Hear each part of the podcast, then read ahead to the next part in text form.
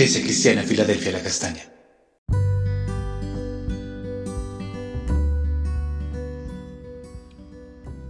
Muy buen día, amada iglesia del Señor. Dios les bendiga. Para hoy estamos considerando la escritura de Proverbios 12, 23, 24 y 27 en la nueva traducción viviente. Y específicamente en la parte que he titulado Un buen consejo parte 1. El estilo literario en las máximas de los proverbios también nos lleva a comparar el consejo de la sabiduría con el de la insensatez. Dice así la escritura. Los sabios no hacen alarde de sus conocimientos, pero los necios hacen pública su necedad. Trabaja duro y serás un líder. Sé un flojo y serás un esclavo. Los perezosos ni siquiera cocinan la presa que han atrapado, pero los diligentes aprovechan todo lo que encuentran.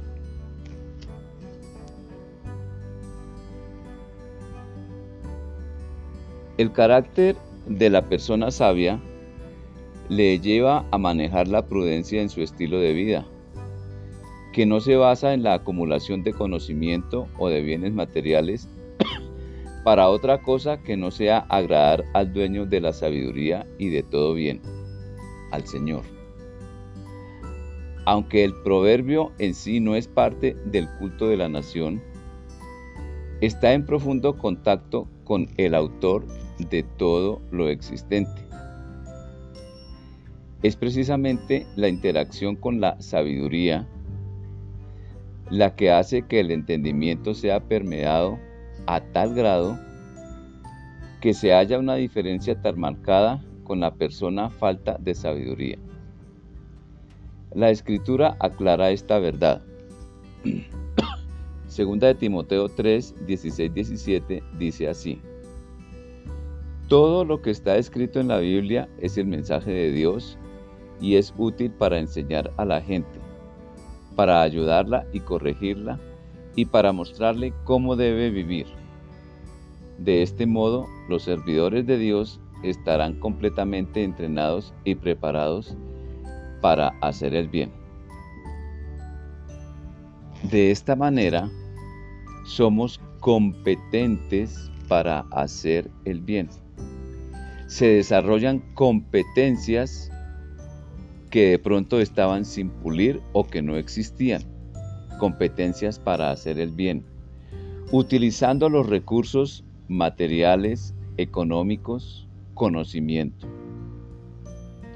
Podemos utilizar todo lo colocado a nuestra disposición para transformarlo en bien a los demás sin alardear de esta capacidad especial.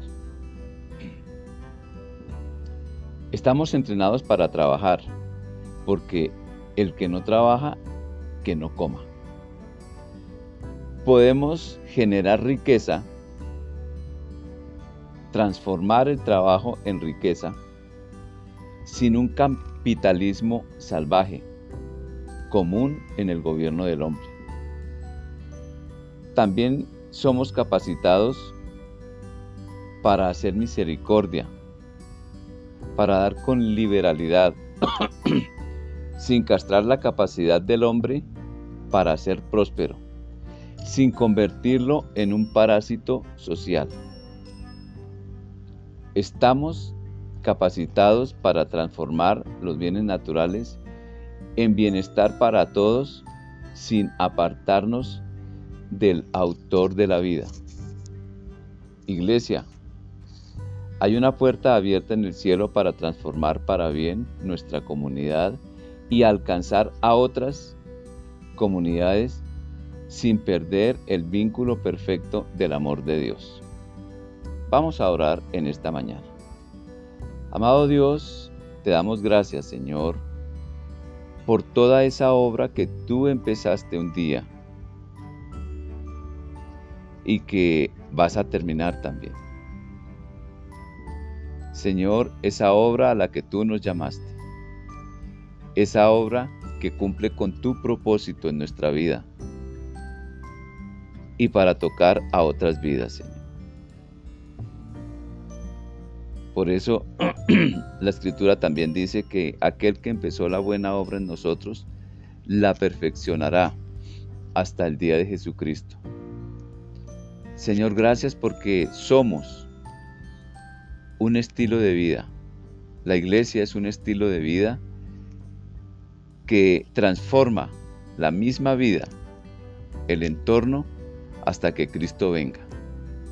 Señor, muchas gracias por habernos escogido, por tener el privilegio, Señor, de tener tu, temor, de obedecerte, de amarte, Señor, con obediencia, con respeto, Señor. Señor, muchas gracias, porque nos enseñas a discernir lo bueno de lo malo, lo profano de lo santo, Señor. Nos ayuda, Señor, a estar preparados de manera espiritual, de manera intelectual, utilizando todos los dones que nos has dado, las capacidades para honra y gloria tuya, Señor.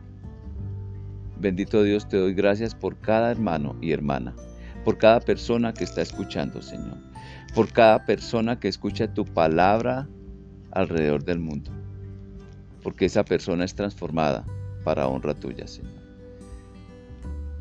Amada iglesia, que el Señor les continúe bendiciendo. Que tengan un excelente resto de día.